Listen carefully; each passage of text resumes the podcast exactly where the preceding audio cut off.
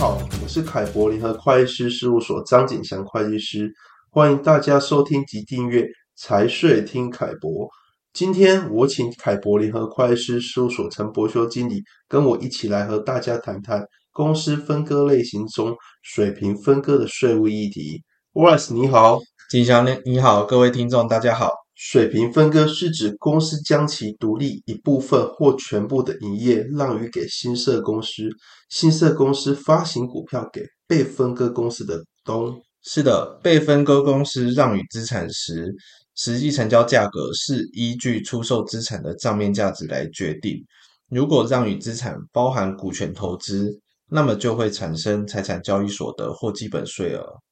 如果符合企业并购法第四十四条的条件，是否有税务优惠呢？如果符合企业并购法第四十四条的规定，也就是说，将让与资产全部或主要营运财产给他公司，取得有表决权股份达全部交易对价百分之八十以上，并将取得的股份全数转予股东。根据财政部的解释函令，让与权让与主要营运。的财产如果产生所得，那可以免纳盈利事业所得税，但损失也不得认列，也不需要计入基本税额。另外，根据企业并购法第三十九条，如果公司进行分割时，以有表决权股份作为支付对价，并达全部对价百分之六十五以上，可以免征印花税、契税、证券交易税及营业税。涉及土地移转时，土地增值税可以寄存于受让公司。如果分割资产涉及以印制股票的国内长期股权投资，那就可以免征证券交易税。分割公司将让与资产所取得之股份转让与股东时，需要办理减资吗？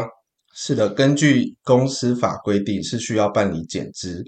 如果在未冲减保留盈余的情况下，股东取得分割公司转予的股份，那就是属于分割公司发还股本，无需课税。如果分割公司的股本及资本公积不足的时候，而需要冲减保留盈余的时候，会有什么税务影响呢？